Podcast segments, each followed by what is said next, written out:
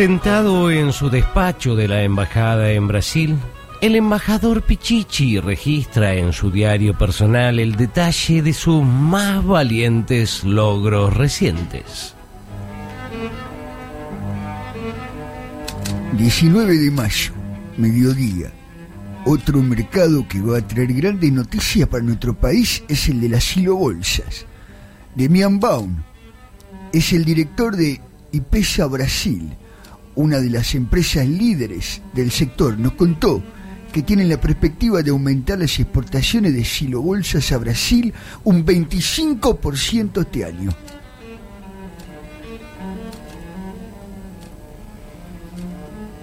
...19 de mayo, noche. En minutos salgo al aire con Juana Morín por C5N.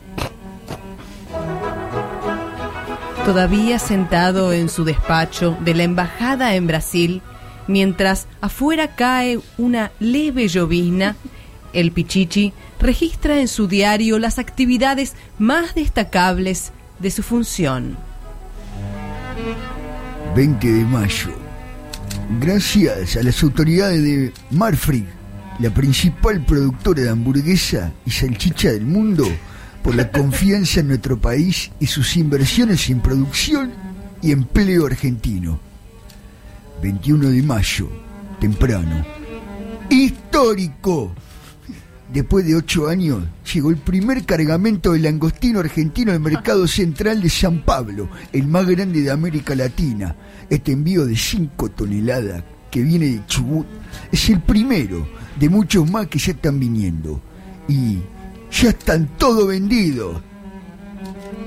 21 de mayo, tarde, en el mercado central, San Pablo, nos encontramos con comerciantes de fruta que nos reafirmaron lo que ya sabíamos. Las peras y manzana argentinas son las mejores del mundo.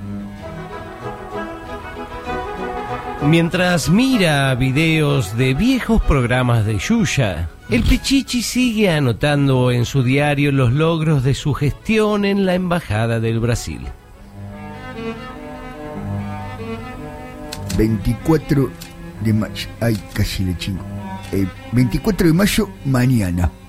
En el día de hoy, el periodista Gabriel Siblat envió una misiva que decía: ¿pastafrola de membrillo o batata? ¿Por qué elegir? A lo que otro periodista, Jaime Rosenberg, respondió: Creo que el experto inigualable en estas cuestiones de pastafrola es el embajador, el pichichi Daniel Scioli.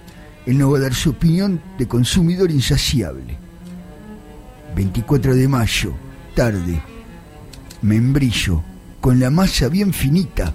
El resto no participa siquiera.